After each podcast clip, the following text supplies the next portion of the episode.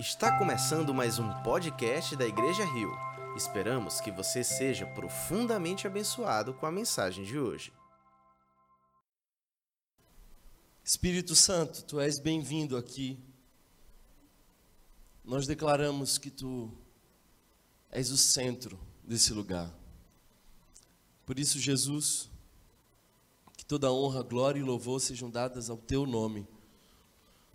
Nós não viemos aqui exaltar a nós mesmos, viemos te exaltar. Assim como cantamos agora há pouco, tu és exaltado, Senhor, sobre terra e céu, sobre a nossa vida, sobre essa igreja. Fica à vontade, fala conosco. Que a tua palavra, Senhor, seja como uma espada afiada, fazendo divisão da alma e espírito, alcançando o mais profundo do nosso interior. Também te peço, Senhor, que nesse momento não hajam distrações. Eu oro, Pai, para que Teu Espírito Santo nos conduza a uma reflexão profunda, sincera, daquilo que Tu tens para nós. Deus, que os nossos olhos, ouvidos e coração estejam bem atentos a tudo aquilo que Tu queres nos comunicar. E me usa, apesar das minhas limitações, apesar de tão falho, apesar, Senhor, de tão limitado que a tua glória, Senhor, possa se fazer presente e sentida entre nós. Esse é o nosso desejo em nome do Senhor Jesus. Amém. Amém. Você bem sabe que nós estamos numa série de mensagens sobre os sete pecados capitais. E nós já estamos chegando ao final dessa série. Esse é o sétimo pecado capital. E parece que ainda nos tem uma última surpresa. Na próxima quarta-feira eu encerro essa série de mensagens falando sobre um outro pecado que não está na lista dos sete pecados capitais. Se você quer saber qual é esse pecado, você vai ter que vir na quarta-feira. Então, eh, eu espero muito que Deus abençoe você e tenha abençoado você durante essa série de mensagens. Hoje nós vamos falar sobre um tema bem interessante. Um tema que envolve todos nós, porque todos nós aqui podemos, em algum momento ou outro, precisar dessa mensagem. Hoje nós vamos falar sobre sexualidade. Posso ouvir um amém? Mas não sem antes lermos a palavra do Senhor, quero convidá-los a ler uma carta que Paulo escreveu aos irmãos de Tessalônicas. Primeira carta aos Tessalonicenses, capítulo de número 4, verso 1 em diante. Nós vamos ler oito versos.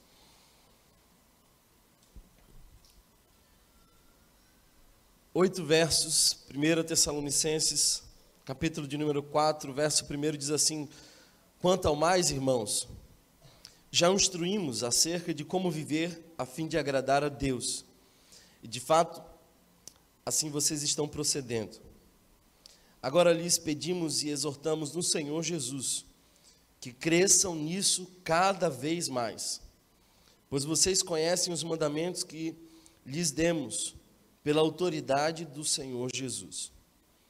A vontade de Deus é que vocês sejam santificados, abstenham-se da imoralidade sexual, cada um saiba controlar o seu próprio corpo, de maneira santa e honrosa, não dominado pela paixão de desejos desenfreados, como os pagãos que desconhecem a Deus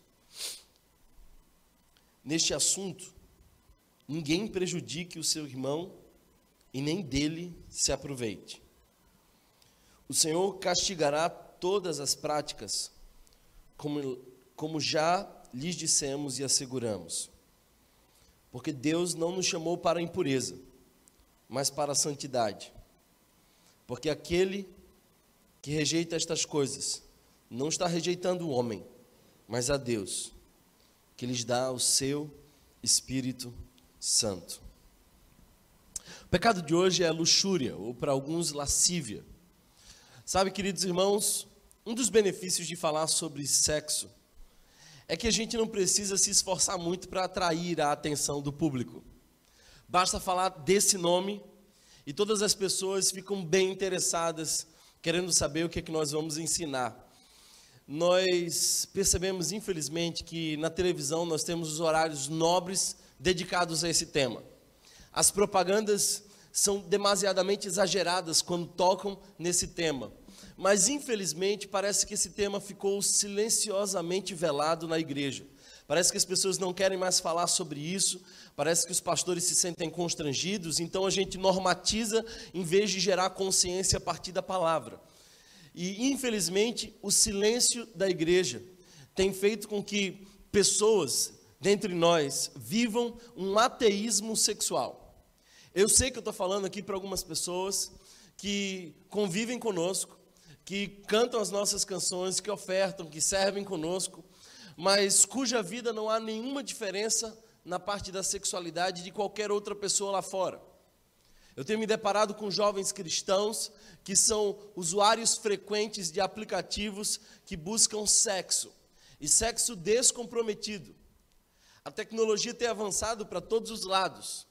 E na mesma proporção em que os cientistas avançam descobrindo novas alternativas para curas que até então não tinham sido encontradas, também avançam para ferramentas de destruição da vida humana e da dignidade humana. Quando nós falamos sobre sexo e a luxúria é um desses pecados no campo da sexualidade, nós temos dois polos. E dois polos terrivelmente opostos e igualmente prejudiciais. Aliás, os filósofos, quando falavam sobre um determinado tema, eles tinham uma expressão que dizia assim: a virtude está no meio. Talvez o que eles quisessem dizer é que toda perspectiva polarizada está além da sabedoria, ou aquém da sabedoria. A virtude está no meio. Se num polo nós temos o tema da sexualidade como algo vulgar, quem sabe você saiu de casa hoje dizendo assim: Deus, fala comigo. E aí, quando o pastor anunciou que ia falar sobre sexualidade, você falou assim: hoje não é o dia porque Deus não fala sobre esse negócio. Sim, Deus fala sobre isso e fala muito sobre isso. E para você que acha que esse tema é vulgar, deixa eu te dizer: quem inventou foi o próprio Deus. Eu acho que o jardim do Éden estava assim meio sem graça. E se você acha que o primeiro problema da humanidade foi o pecado, eu quero te dizer que não. O primeiro problema da humanidade foi solidão. Deus olhou antes mesmo do pecado para Adão, estava meio desanimado, bem desanimado, porque ele via, ele, ele via os pares e ele estava, como nós dizemos aqui, despareado. Então, Deus criou esse projeto da humanidade, dos pares e da relação sexual, que não é em nada vulgar, mas que completa o projeto de Deus. Quando nós falamos sobre o polo da sexualidade como algo vulgar, nós estamos falando também de uma influência que nós recebemos do pensamento platônico. Aliás, o dualismo grego fez com que nós pensássemos que toda movimentação física ela é inferior à movimentação espiritual. Parece que a filosofia grega nos ensinou que o corpo para nada se aproveita. E às vezes a nossa interpretação acerca dos escritos de Paulo parecem concordar com isso, mas não é isso que o texto está querendo nos falar. Porque Paulo, quando fala sobre nós e sobre o nosso corpo, fala sobre um templo. E no templo acontece um momento de adoração. Por que, que Deus nos deu um corpo? Para viabilizar a nossa adoração a Ele. Então, o nosso corpo não é inferior ao espírito. Nós não somos apenas um espírito que está habitando temporariamente um corpo. Aliás, a fé cristã traz a ideia de que o corpo não é de todo desprezado. Por isso nós cremos na ressurreição dos santos. Está no credo que nós subscrevemos. É credo esse tão antigo. Se você acha que sexualidade é vulgar, você precisa tirar um livro de sua Bíblia. O livro de Cânticos de Salomão, o Cantares. Porque esse é um livro quente. Esse é um livro assim tão quente esses puritanos, assim, nervosos que ficam com, com um livro que fala de amor, que carícias, de beijos, eles ficam tão nervosos que eles tentaram criar isso como uma metáfora para dizer da relação de Jesus com a igreja. Mas eu acredito que esse texto não apenas nos remete a uma relação metafórica, mas é de fato dois, dois seres apaixonados que vivem o projeto de Deus, porque família e amor é um projeto de Deus. Aliás, quando nós estamos dentro dos limites abençoados de Deus, Deus celebra a nossa união. Por isso, irmãos, Cânticos de Salomão, Cantares de Salomão, é um livro tão quente que os judeus só podem ler se eles forem maior de idade ou se eles já estiverem casados. Os de menor idade não podem ler esse livro. Por isso, eu creio que esse é um livro que fala sobre relacionamento amoroso e sexual. Também quero falar para vocês que essa experiência nossa de sexo como algo vulgar vem muitas vezes de experiências traumáticas. Eu sei que eu estou falando para algumas pessoas cujo primeiro contato com o sexo foi um abuso sexual. Eu sei e os índices me mostram que num auditório como esse, não é raro, aliás, é bem comum, as estatísticas nos dizem que é considerável o número de pessoas que foram abusadas sexualmente, dali por diante há uma ferida na área da sua sexualidade e elas precisam ser curadas. Outras não foram abusadas fisicamente, elas foram abusadas espiritualmente, porque todo ser que vive nas regiões da religião vive também nas dimensões da opressão. E todo ser que vai viver no ambiente religioso, a sua infância, a sua adolescência, ele vai ser oprimido. E das duas, uma, dentro do ambiente da opressão religiosa, ou ele escapa para uma tal da liberdade, ou pseudo-liberdade, ou ele absorve aquele conteúdo e desenvolve ali uma, uma neurose reprimida, porque dentro dos, dos ambientes da religião não se tem diálogo, não se tem conversa. Na religião pode ou não pode, é simples assim. Momentos como esse, onde nós conversamos sobre um tema à luz da Bíblia, é muito raro. Sabe, queridos irmãos, alguns até já me confessaram que lutam tanto com desejo que já disseram: Deus, tira esse desejo de mim. Tira esse negócio de mim, que esse negócio está me atrapalhando muito. Eu não sei se você percebe o que, que você está pedindo a Deus. Era o mesmo que você dizer assim: Deus, eu não quero mais comer. Ou eu não quero respirar. Esse negócio de respirar não, não me serve muito. Deus te fez dotado de desejos. E o desejo por si só, ele é bênção. Diz para mim que está funcionando a matéria-prima de Deus. Parece que essa máquina que nós somos, feitas pelas mãos de Deus, foi feita para desejar. Por isso, a sexualidade humana não pode ser vista de maneira vulgar. Por outro lado, o outro polo, e como eu já disse, a virtude está no meio, o outro polo é acreditar que a sexualidade é um Deus. Então, olhar para a sexualidade como se ela de fato tivesse uma dimensão superior. Se por um lado nós somos vítimas dos gregos que implantaram em nós essa filosofia dualista, do outro lado nós também somos frutos da psicanálise do Freud. Porque para Freud tudo se resume à sexualidade. Parece que Freud pensou na nossa sociedade uma das dimensões como sendo a mais importante, e essa mais importante é a sexualidade. Tudo acontece na sexualidade. Como se, dependendo de como vai a sua sexualidade, toda a sua vida segue o ritmo. Não é bem assim tão pouco. Aliás, a sexualidade para muitos é definidor de identidade. Você percebe como as pessoas dizem quem são a partir da sua sexualidade. Isso é uma forma de expressar o alto valor que a sexualidade tem para a nossa geração. Não poucos os que dizem assim: olha, eu sou gay, eu sou bi, eu sou hétero. Parece que essas são condições que definem a nossa identidade. Sabe o que, é que define a nossa identidade? Nossa identidade é definida por aquilo que nós adoramos.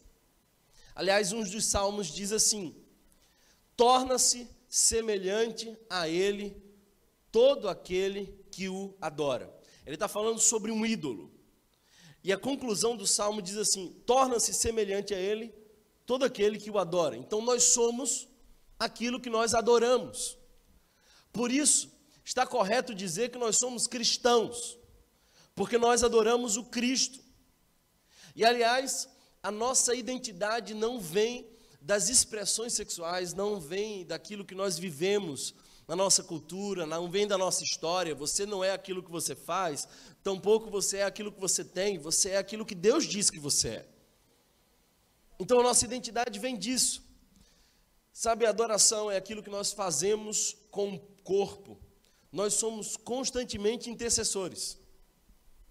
Aliás, eu preciso dizer isso. O pecado afetou muito a criação. Mas ele não tirou de nós a essência do adorador. Todos nós, eu já disse isso aqui algumas vezes, todos nós somos, por essência, adoradores. O pecado não roubou a essência da adoração, o pecado roubou o objeto da adoração. Ele mudou a direção da nossa adoração. Parece que nós que deveríamos adorar ao Senhor apenas, e é disso que trata o primeiro mandamento, agora nós temos que lidar com objetos que foram escolhidos por nós para serem adorados, os nossos bezerros de ouro. E Paulo vai dizer isso iniciando sua carta a Romanos. É interessante que quando nós lemos Romanos tem algumas coisas bem sofisticadas, complexas, mas ele começa falando sobre adoração. Capítulo 1, verso 25 diz assim: Trocaram a verdade de Deus pela mentira e adoraram e serviram a coisas e seres criados em lugar do Criador, que é bendito para sempre. Ele está falando sobre adoração. O verso seguinte diz assim: por causa disso, Deus os entregou às paixões vergonhosas. Até suas mulheres trocaram suas relações sexuais naturais por outras contrárias à natureza. Da mesma forma, os homens também abandonaram as relações naturais com as mulheres e se inflamaram de paixão uns pelos outros, começaram a cometer atos indecentes, homens com homens, e receberam em si mesmos o castigo merecido pela sua perversão. Portanto, irmãos, a nossa sexualidade está diretamente ligada à nossa adoração. Que nós fazemos com o nosso corpo, em suma, em essência, vai dizer para onde está voltado o nosso coração. E talvez essa seja uma grande pergunta. Para onde está voltado o seu coração? Eu queria não apenas falar sobre sexualidade, eu queria ajudá-los a encontrar uma definição sobre sexo. Aliás, numa numa conversa filosófica, primeira parte da conversa, num debate, a gente precisa primeiro definir os termos. Porque às vezes você usa uma palavra com um sentido, eu uso a mesma palavra com outro sentido. Do que é que eu falo quando eu falo de sexo? Primeiro, sexo é a experiência máxima de intimidade entre duas pessoas. Não é apenas um contato físico seguido de orgasmo. Isso é como lidam os animais. Nós não somos animais. Para nós, essa é a mais sublime e profunda expressão de intimidade. Por isso, quando eu falo de sexo, eu não estou falando de bichos, eu estou falando de homens que entendem uma expressão profunda de intimidade. Não é uma aventura de sábado à noite. Eu estou falando de uma entrega tão profunda é um indivíduo que se entregou de todas as formas e com tanta intensidade que, não tendo mais o que entregar, entregou-se. E aliás, eu conheço essa história. O que é sexo? Sexo, portanto, é uma experiência pertinente numa relação de compromisso integral. Escuta bem: sexo não é para meninos, moleques, meninas. Sexo é para gente adulta. E não é qualquer adulto, é adulto capaz de se comprometer. E não é qualquer compromisso, é um compromisso integral. Tudo que diz respeito ao outro diz respeito a nós. E numa relação de compromisso integral e mútuo, o sexo é a grande bênção de Deus. É assim que nós cremos, parece que a Bíblia também nos mostra claramente isso. Sexo foi, portanto, pensado por Deus para o desfrute do casal. Sexo é benção, irmão. Sexo é bom. Você não imaginou que eu fosse falar isso, né? Eu vou falar isso de novo, você vai dizer assim: glória a Deus. Sexo é bom, irmãos. Então, que bom que você crê nisso também.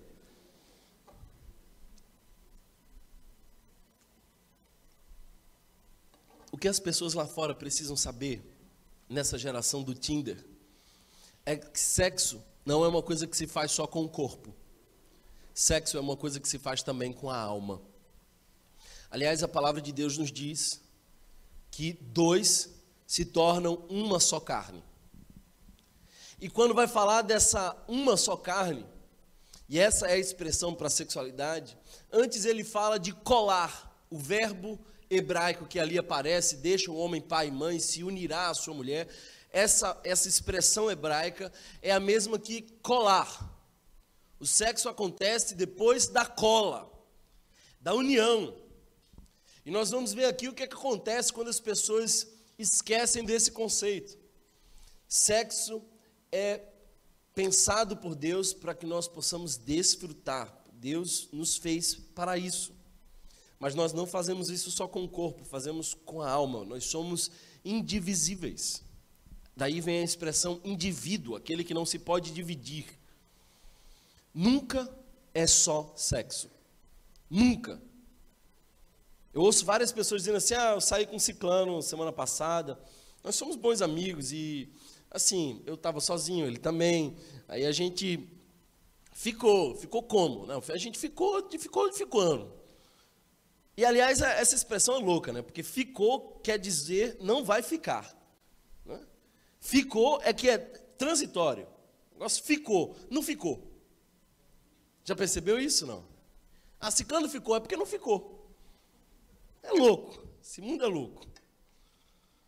Nunca é só sexo. Por isso, tantas almas esfaceladas, tanta gente partida, tanta gente vazia. O sexo é uma experiência entre dois adoradores.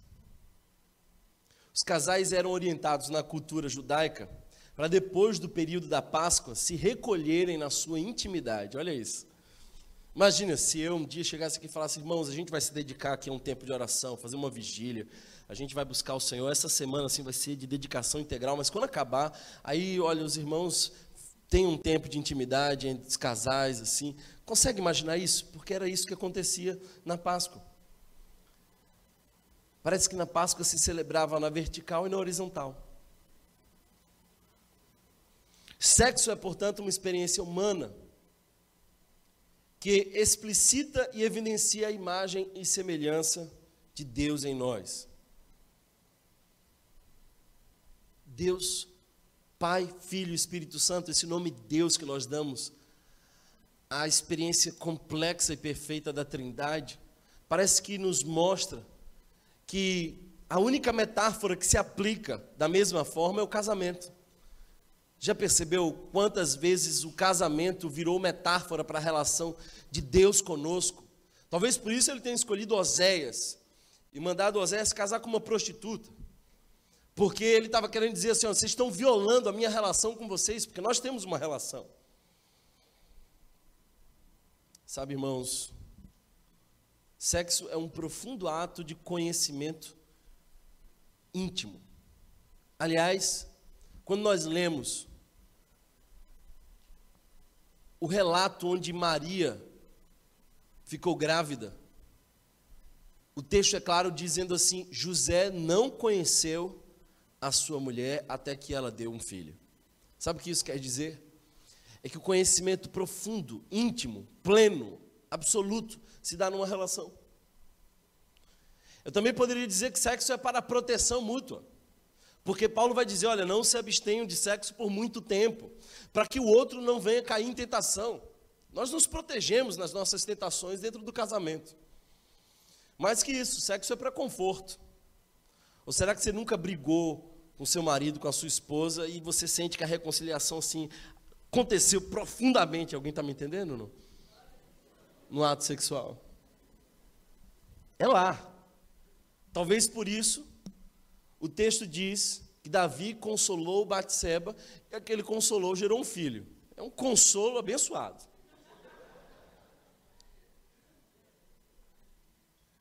Se você é casado, eu desejo muitos consolos para você. Se você não é, console-se no espírito.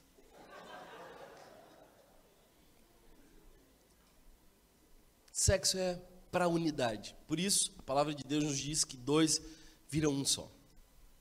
Isso é que é sexo. Agora, definidos os termos, deixa eu conversar com vocês um pouco sobre nossa, nosso contexto, nosso contexto de hoje. Porque essa geração moderna se afastou da moral religiosa que condenava, que reprimia. Aliás, essa pseudo-moral religiosa ia tolhendo, tirando a liberdade. Aí esse povo se afastou disso. E eles foram agora para uma revolução sexual. Hoje em dia, irmãos, nós vivemos uma experiência tão absurdamente louca que a gente não consegue contabilizar quais são as faces da sexualidade moderna. Outro dia eu estava na rua com, pregando para travestis e o travesti falou assim: Olha, eu me relaciono com uma mulher que ela, ela tem um marido, mas ela também gosta de mulher, mas ela tem uma atração por travesti, mas eu também sou homem por dentro. Eu, eu, eu me perdi no meio do, do caminho ali. Era complexo, é complexo. A gente vive num período difícil de se entender. Muito difícil. E, aliás, parece que querem remover o artigo definido. O A, bota um X no meio. Né? Outro dia, eu me deparei com uma igreja usando X, assim, como se você é o A, E, entendeu não? Perguntaram ao Pablo Vitar, esse cantor aí, se ele era o Pablo ou a Pablo. Ele falou assim: vocês ainda estão nessa era de artigo definido? Porque nós temos agora um que se chama na sociedade moderna, e os, e os sociólogos ainda estão tentando entender, essa sexualidade líquida. Essa fluidez, você não é mais nada, você está sendo. É nesse contexto que nós estamos como igreja. É nesse contexto que o seu filho está vivendo. Seu filho vai para a escola. Não adianta você ficar com vergonha de falar com esse, desse tema com seus filhos, porque já falaram desse tema com seus filhos. É muito provável, inclusive, que dependendo da idade, ele já tenha tido contato com imagens. Porque os adolescentes estão cada vez mais cedo tendo contato com isso. Então, ou você deixa o seu filho ser discipulado lá fora ou por dentro de casa. Para de acreditar em Papai Noel. A grande questão que eu queria fazer aqui é: será que essa geração da liberdade sexual, da revolução afetiva, é mais feliz que os nossos avós? Eu acho que não. Aliás, para não dizer apenas que sou eu apenas que não acho, um, um filósofo brasileiro chamado Luiz Felipe Pondé, que não é evangélico, disse o seguinte: ele acredita, e não tem estudos para se provar, mas ele acredita, que na geração dos nossos avós se fazia mais sexo do que hoje. Porque hoje se fala muito sobre sexo e parece que a sociedade moderna elegeu o sexo como uma forma de redimir. Então ele trabalha um conceito de idealização sexual. E ele vai apoiar-se na ideia de que quem idealiza o sexo é porque não faz. Não é? Será que você está acompanhando essa ideia não? Porque quando você era solteiro, você dizia assim, quando eu casar vai ser todo dia. Ideal. Ideal. Aí casou. É, foi para o real.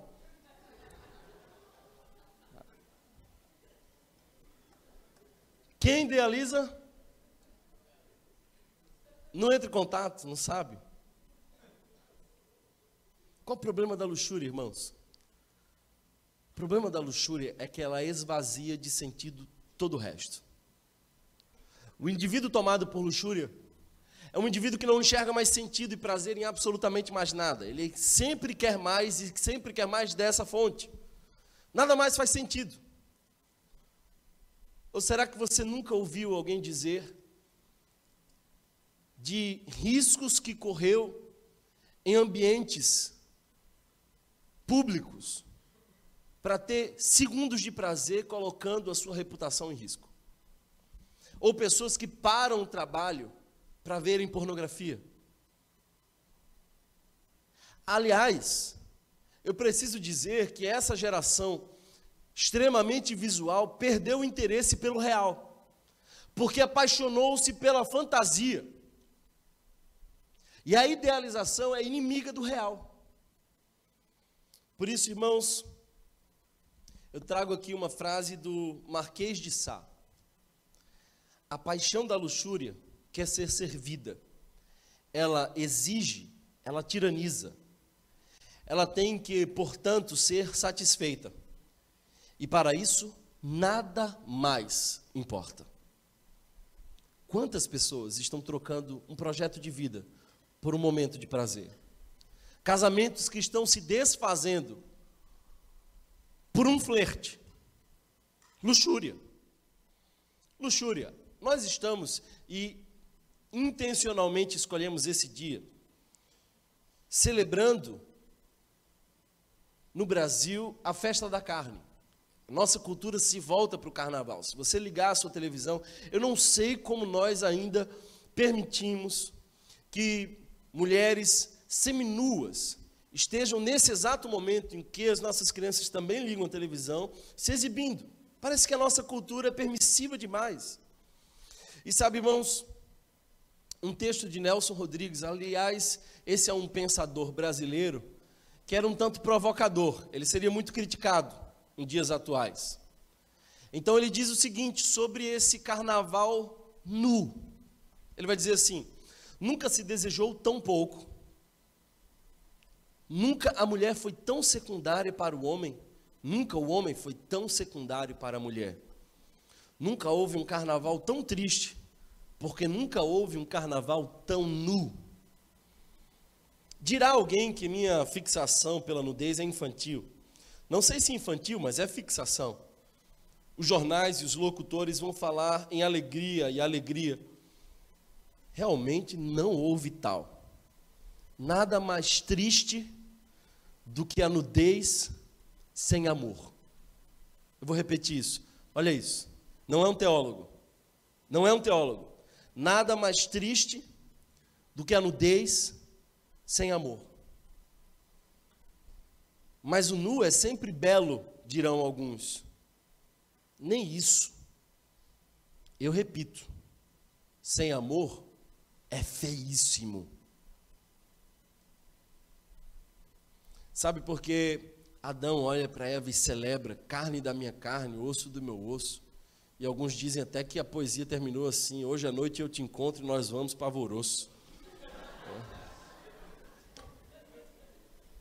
Sabe por quê? Porque ali não era apenas carne e carne, eram vidas se encontrando, eram relações, era desejo de alma. Eu concordo com o Nelson.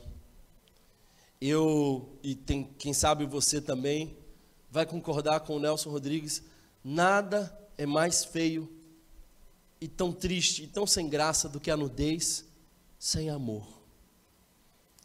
Agora vai dizer isso para essa nova geração. Porque eles abrem um aplicativo e enxergam quem está perto deles disponível para o sexo. Assim, uma forma moderna de viver a expressão mais animal de uma cadela no cio. Sem considerar a história, sem saber nome. A luxúria é um dos pecados que tem acorrentado a nossa cultura. Nós vemos nós vemos as disposições e os estímulos em toda parte. Sabe, irmãos, a luxúria nos escraviza na busca por um prazer que nunca será pleno. A luxúria é sempre destrutiva. Não adianta dizer assim, ah, eu tenho um pouquinho só, só para apimentar a relação. Não. Ela sempre desarticula as relações. Quando as paixões humanas, essa é uma das expressões que Paulo usa muito, ganha espaço, a relação se desarticula. Qual é o contrário de luxúria? Qual é o caminho oposto que Deus espera de nós? Castidade.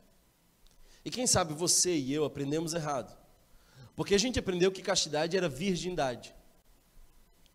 Mas castidade não é virgindade, castidade é, um, é uma posição de um coração que deseja ser puro e não se entregar à luxúria.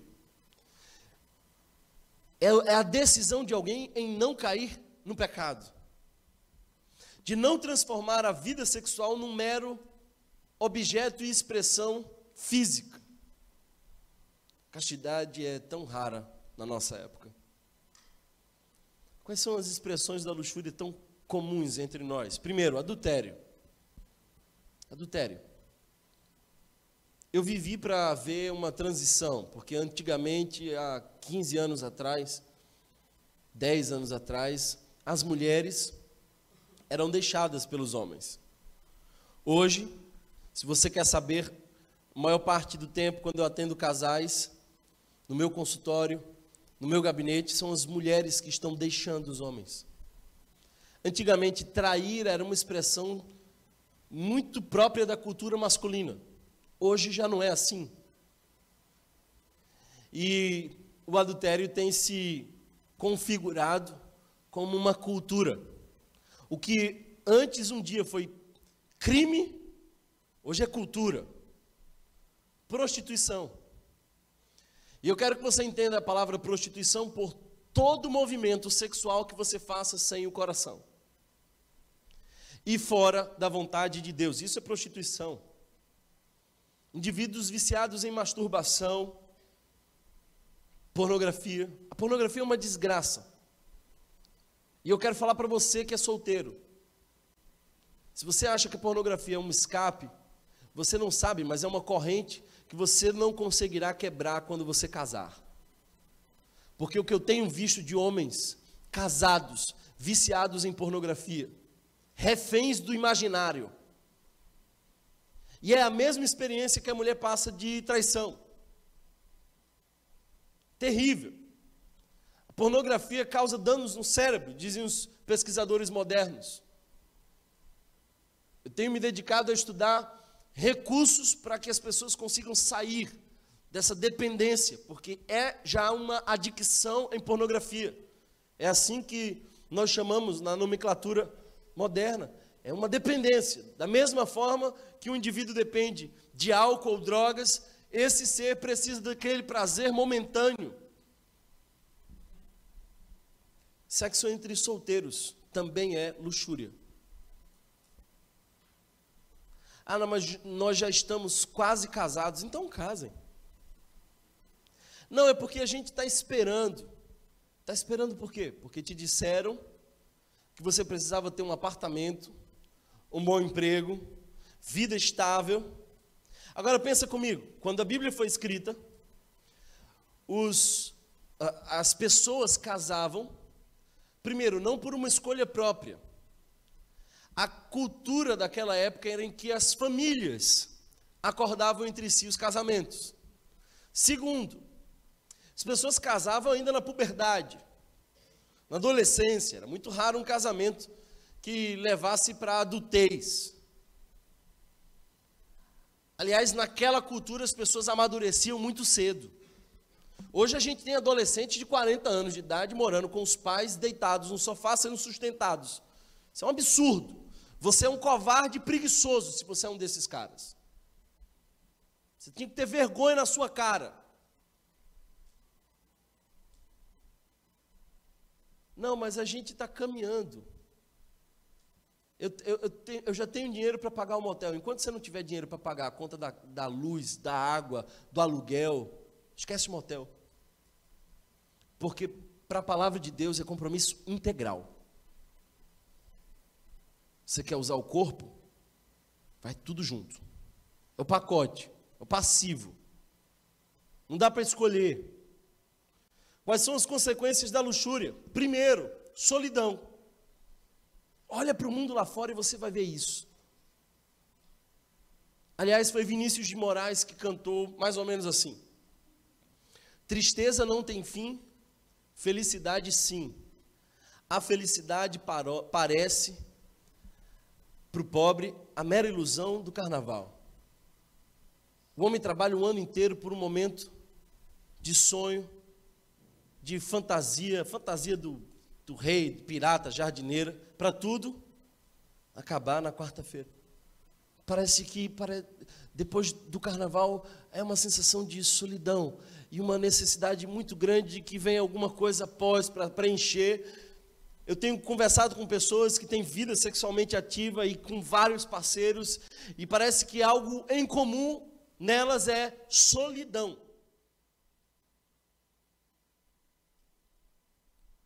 se a, o sexo é uma experiência de conexão profunda, lá fora virou um caminho para a solidão, porque não se sabe se porque as relações não dão certo, e por mais que se flexibilize o corpo, a solidão continua. Qual é a consequência da luxúria? Fragmentação. Fragmentação. É o indivíduo que escolhe você por quem você aparenta. Estava conversando essa semana com uma pessoa que dizia assim: não, é, é, funciona mais ou menos assim: você manda uma foto, e se a pessoa gostar da sua foto, ela pede uma outra foto, se ela gostar da outra foto, ela marca um encontro. Ou seja, você passou a ser parte de um item num, num cardápio humano. E quando não gosta da foto, quando não gosta da foto, bloqueia. E o indivíduo fica lá aos pedaços, do outro lado, vivendo uma experiência de rejeição. Porque não existe ferramenta moderna que mais reforça a rejeição do que o tal do Tinder. Eu tenho, eu tenho batalhado contra esse negócio. Porque eu lido com gente o tempo inteiro. E eu tenho percebido quantas pessoas viveram e estão experimentando o ser descartável. É a valorização da experiência e a coisificação do ser. Aliás, na nossa sociedade, os indivíduos querem maximizar o seu prazer e adiantá-lo a todo custo e minimizar a sua responsabilidade. Eu não quero nada com você, só quero você. Isso é o próprio inferno. O que, que a luxúria gera? Luxúria gera idolatria. Porque se é verdade que o sexo foi feito pelo nosso Deus. Como nós lemos em Romanos, o sexo também é uma experiência de idolatrar o outro, coisificar o outro e colocar-se diante dele como se ele fosse um ídolo. Em última instância, gera desumanidade. Se é verdade que o sexo nos faz mais humanos, o sexo pelo sexo é apenas o caminho para se tornar-se bestial animal, coisa de bicho. Eu quero voltar para o texto que nós lemos no começo. Quero que você mais uma vez olhe para o texto de 1 Tessalonicenses, capítulo 4, verso 1. Aliás, eu quero ler com vocês de novo do verso 6 em diante. Perdão, verso 3. A vontade de Deus é que vocês sejam santificados abstenham-se da imoralidade sexual. Cada um saiba controlar o seu próprio corpo de maneira santa e honrosa, não dominado pela paixão de desejos desenfreados, como os pagãos que desconhecem a Deus. Nesse assunto, ninguém prejudique seu irmão, nem dele se aproveite. Eu queria trazer aqui a primeira característica trágica da luxúria.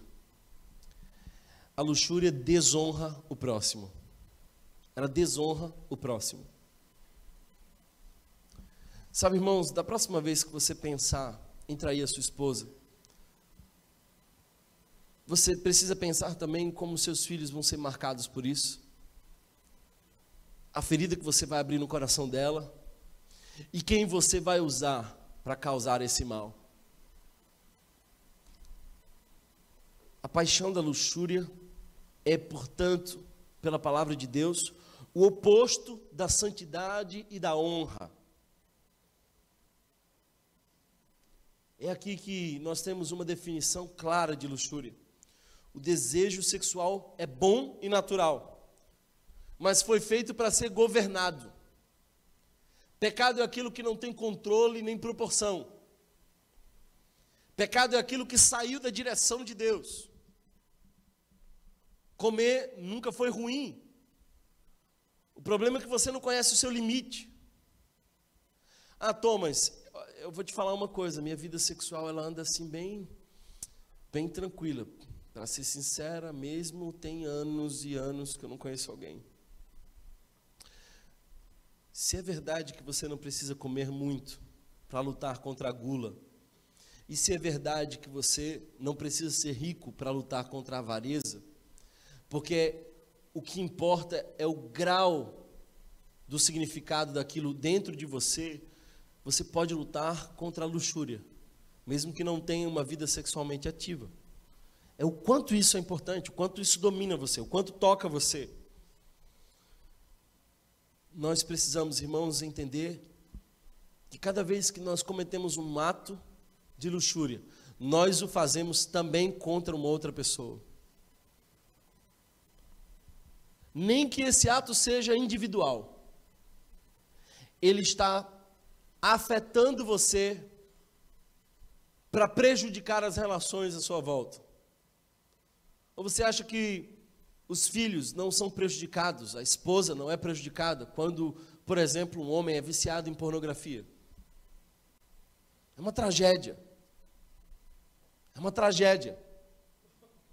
Nós precisamos, portanto, buscar a santidade, buscar a Deus, ser santo. A gente esqueceu que há um caráter relacional na santidade. A gente confundiu o conceito de santidade. Talvez isso lhe pareça um tanto confuso, mas deixe-me explicar um pouco melhor para você. Parece que santidade é uma coisa que nós temos que ter para ver Deus. Sede santos para ver Deus. Santidade sem a qual? Mas como é que você é santo se você não viu Deus? Então você é santo pelos seus esforços. A tradução desse texto não é exatamente eu vou ver Deus, por isso eu preciso ser santo. É Deus será visto, por isso eu preciso ser santo. Portanto, santidade não é um caminho para alcançar a Deus, santidade é um caminho para traduzir Deus nas relações. Sabe o que é dar glória a Deus? Não é essa expressão que a gente grita no meio do culto. Eu adoro gritar no meio do culto, e por favor, irmãos, um glória a Deus ajuda o pregador, assim, dá um, dá um, e até pode subir também e alcançar a glória. Se for sincero, Deus vai entender a sua expressão. Posso ouvir um glória a Deus? Mas o glória a Deus de verdade é quando a sua esposa entra na sua casa e ela olha para você e fala assim: Deus, eu não merecia esse cara, ele é muito melhor do que eu te pedi. Esse cara me cuida, me ama. Eu sei que foi tu. Então eu quero te dar a glória, o mérito, o louvor, porque Ele tem abençoado minha vida. Ou quem sabe, o homem chega em casa e fala assim: Senhor, misericórdia, né, Senhor? Essa mulher aqui é difícil. Isso é uma cruz no meu caminho. Pois bem, é, essa é uma mulher que não está dando glória a Deus. O contrário é verdade. Ele pode dizer assim: Senhor, muito obrigado, porque tu colocou alguém no meu caminho que me inspira a te seguir. Sabe, irmãos, por isso Jesus disse: Por eles eu me santifico. Por eles eu me santifico.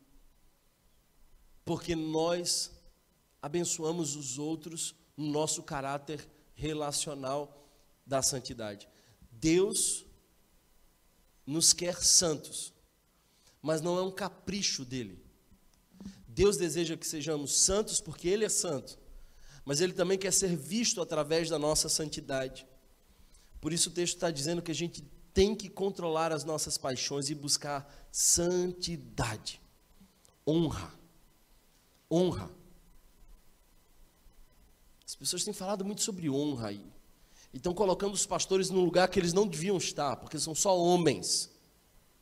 Tem uma teologia que está fazendo dos, desses pastores o quarto homem da trindade. Não, irmãos, a gente é só homem. Tem dia que a gente levanta assim, só a graça. Somos homens. A gente precisa aprender a honrar, especialmente a nossa família, a nossa casa. A luxúria desonra o próximo. Se você observar o verso 6, diz assim: Nesse assunto, ninguém prejudique seu irmão, nem dele se aproveite. Isso é a expressão da luxúria. Quando você vive na luxúria, você prejudica o seu irmão e dele se aproveita. Você coisificou o outro. Mas eu quero caminhar um pouco mais e te dizer que a luxúria nos põe numa rota de perdição. Deus se importa com a nossa vida. Deus se importa com a tua santidade, com a tua sexualidade. Deus se importa. No, Deus um dia não levantou assim, parece que as pessoas não entendem, né? Elas acham que Deus um dia levantou e falou assim: Eu vou tornar a vida dos seres humanos mais difícil. Vou criar esse tal dos dez mandamentos, assim, para dar uma, uma complicada. Não. Os mandamentos que Deus nos deu são mandamentos de vida. Deus disse: Eu vou ensinar esse povo a viver.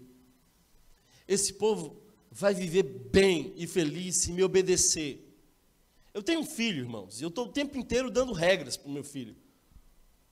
E eu estou dizendo, filho, não chega aqui, não faz isso, desce para não cair. Em nenhum momento eu, eu, eu falo uma coisa dessas porque eu quero ficar bem dando regras, eu quero protegê-lo. Por isso, irmãos, a palavra de Deus nos protege. Você quer viver bem, feliz? Obedece. Obedece. Mas o contrário é verdade. Porque quando nós estamos na luxúria, nós estamos em rota de colisão com a palavra de Deus.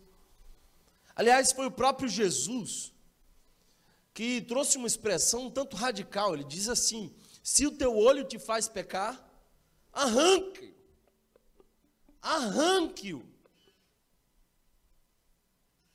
Porque é melhor entrar no céu caolho do que com dois ir para o inferno.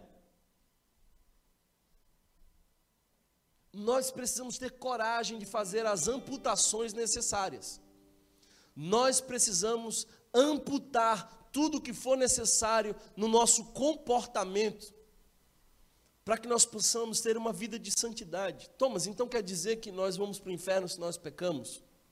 Se o nosso estilo de vida for pecaminoso, a gente vai para o inferno. Então você me ensinou que a gente não perdia a salvação, mas o texto parece estar dizendo que a gente pode perder a salvação se a gente estiver em pecado. Não. É que se você vive em pecado, como seu estilo de vida, você ainda não é salvo. A salvação não aconteceu ainda. Se você está bem acariciando seus pecados, se você os chama por estimação, é que você ainda não entendeu o Evangelho, não entendeu Jesus, a graça não te alcançou. E aí você precisa, no máximo, ir para a igreja, fazer sua oferta, cantar num louvor.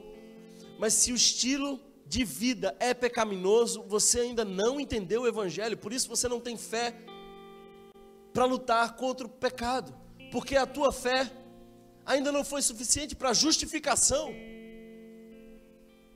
Busque a Deus, pondere o perigo eterno da luxúria, porque o texto nos diz ainda no verso 6: o Senhor castigará todas essas práticas, como já lhes dissemos e asseguramos. Eu acho que a gente tem sofrido nos dias modernos com um conceito que eu chamo de hipergraça. É que a gente descobriu a graça. Só que o ser humano é tendencioso aos polos. Então, aí a gente foi para hipergraça. É, Deus, Deus, Deus entende. Deus é pai, ele sabe que quando a gente cai é, é só uma quedinha. Hipergraça. Graça não é graxa. Perdão dos pecados não é permissão para pecar. Você não pode ficar deslizando na graça, porque você, irmão, sem perceber, está deslizando para o inferno. Alguém está entendendo essa palavra aqui hoje? Não? A gente não veio aqui brincar de ser crente. Eu creio na graça, eu creio nos recomeços. Eu creio que Deus te trouxe aqui, inclusive hoje, para te fazer recomeçar. Eu creio que Deus trouxe você aqui hoje para te ministrar cura, esperança. É tempo de recomeço. E no meio da festa da carne, quem sabe Deus chamou você hoje para viver pelo Espírito. Agora, você precisa entender que o mesmo Deus que é perdoador, que é galardoador daqueles que o buscam, também é esse, que trata severamente o pecado. Para de achar que Deus esse polo do velho bonzinho, carinhoso, desse vovô bobão. Ou que esse ser carrasco, que, manda raios do céu e te castiga o tempo inteiro, não. Aliás, o maior de todos os castigos de alguém que vive na luxúria é ter que lidar com as consequências de viver na luxúria, de se sentir só, de ver a fragilização da sua própria alma, a coisificação do seu ser, o isolamento, a solidão, a tristeza. Parece que o texto nos mostra que a nossa batalha contra a luxúria é uma expressão de santidade. Mas o contrário também é verdade. A luta pela pureza sexual. A luta pela pureza sexual. É uma expressão de fé.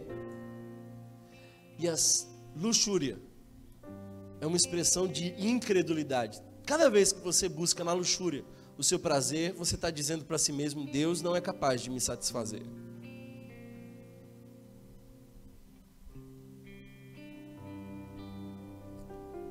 Sabe, irmãos, há uma poderosa razão de buscar a pureza. Precisamos ser puros. E eu vou te dar uma razão que o meu Jesus ensinou sobre por que buscar a pureza. Bem-aventurados puros de coração, porque verão a Deus.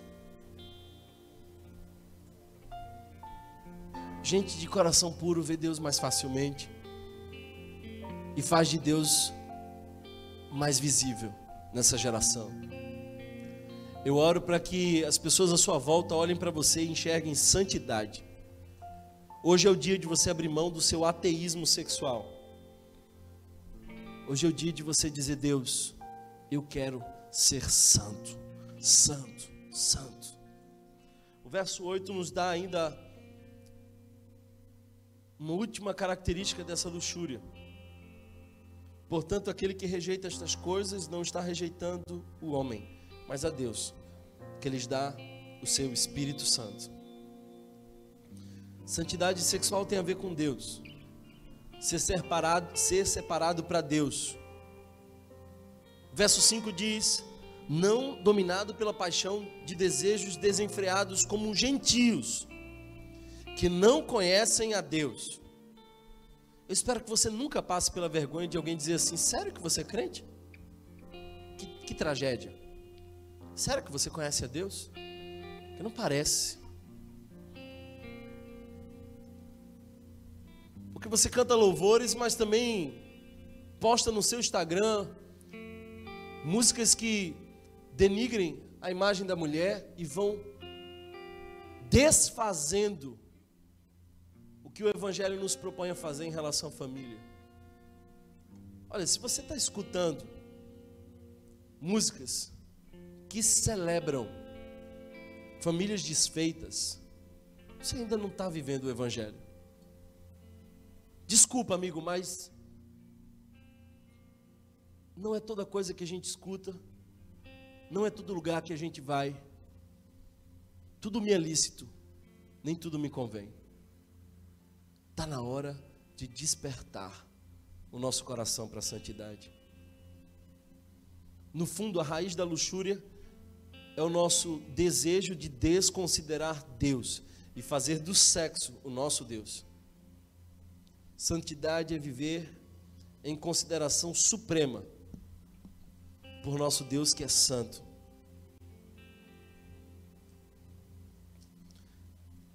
Eu encerro dizendo que se o seu desejo sexual não é guiado pelo respeito ao outro e pela consideração à santidade de Deus, você está em luxúria, mesmo que não pratique. Aliás, é bom lembrar que Jesus já disse que esse pecado não acontece na prática, acontece no coração. Se você desejou, já pecou. Por isso, todos nós aqui precisamos confessar e nos arrepender. Thomas, o que, é que a gente faz? O que, que eu faço para me libertar dessa prisão? Vou te explicar como começa a prisão. Primeiro um dia você busca alguma coisa. Você quer alegria, você quer descoberta, você quer ser aceito. Você quer ser amado. Você quer uma aventura, então você experimenta. Depois de experimentar, você volta, porque agora você já ganhou um condicionamento. Depois do condicionamento, você começa a passar por crises de identidade. Você começa a dizer assim: se eu não consigo vencer, é porque quem sabe é isso mesmo que eu tenho que viver, é esse que eu sou. E aí você desiste daquilo que Deus tem para você. O que, que você faz? Primeiro, você vai quebrar o ciclo, você vai quebrar essa corrente. Evite tanto quanto possível e razoável, os lugares, hábitos e pessoas que despertaram desejo inoportuno no seu coração. Corta, corta. Não, mas é que a gente só, só conversa, atualmente a gente só conversa. Corta. Escuta aqui, marido. Se a tua mulher não sabe a senha do teu celular, você está em pecado. Porque os dois são uma só carne. 2 Timóteo capítulo 2, verso 22 diz: "Fujam das paixões juvenis e busquem a juven... e busquem a justiça." Romanos 13, 14 diz: "Não faça provisão para a carne para satisfazer os seus desejos." Que a gente faz, Thomas? Diga não a todo pensamento lascivo imediatamente. Você tem três segundos para ganhar essa luta. Porque se você começar a pensar muito, o pecado vai, vai convencê-lo de que, de uma forma ou de outra, você não consegue. Diga não. Provérbios 7, 22 diz: De repente ele segue-a. É um jovem seguindo uma prostituta. E a comparação é terrível. Como um boi que vai para o matadouro. Eu oro para que os nossos jovens não sigam os caminhos da prostituição, porque vão experimentar a morte. Busque o prazer maior, fortaleça a sua alma. Vai para a palavra, vai para a oração, renove-se no Senhor. Você não pode evitar a tentação, mas pode enfrentá-la, pode vencê-la. Você não pode evitar que os passarinhos voem sobre a sua cabeça, mas pode evitar que eles façam um ninho. Que medidas você tomou para despertar a sua afeição por Jesus? E por último, seja ativo. Mova-se para uma atividade útil, longe da ociosidade. A luxúria cresce rapidamente num jardim do lazer. Seja útil na presença do Senhor. Aliás, Romanos capítulo 12, verso 11 diz: Não sejam preguiçosos no zelo, sejam fervorosos no espírito e sirvam ao Senhor. Quero orar com você.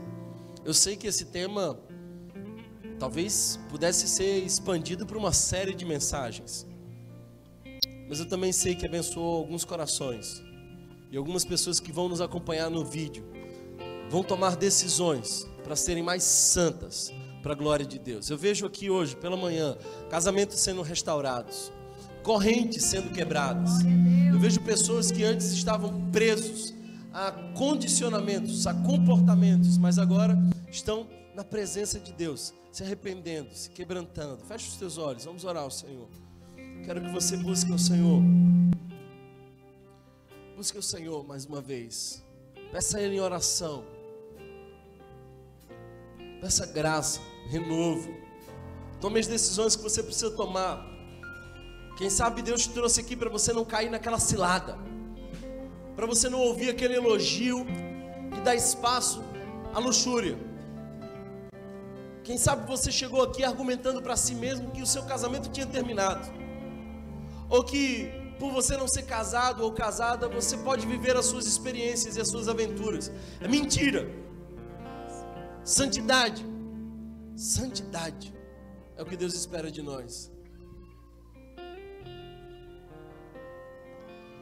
Obrigado, Pai, pela tua graça, pela tua palavra. Anima o nosso coração, Jesus. Direciona os nossos passos, corrige a nossa rota. Possamos, Senhor, viver expressões de santidade e que a nossa sexualidade glorifique o teu nome. Porque tua palavra nos diz que isso é possível. Tudo que a gente faz, a gente pode fazer para a glória do Senhor. Livra-nos da idolatria, Senhor. Idolatria da sexualidade, de achar que, que o sexo vai preencher o nosso vazio. Livra-nos de pensar que é vulgar.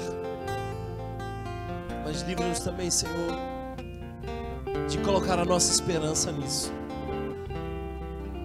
caiam por terra as mentiras. Que tu nos chame mais uma vez de filho. Que nessa manhã haja perdão e recomeço. Eu oro, Pai, para que tudo aquilo que estava oculto venha a ser revelado. E que tu traga cura. Cura para os corações vaidosos. Cura para aqueles que desejam no sexo preencher o vazio da alma, cura. Obrigado, Senhor, porque eu me sinto à vontade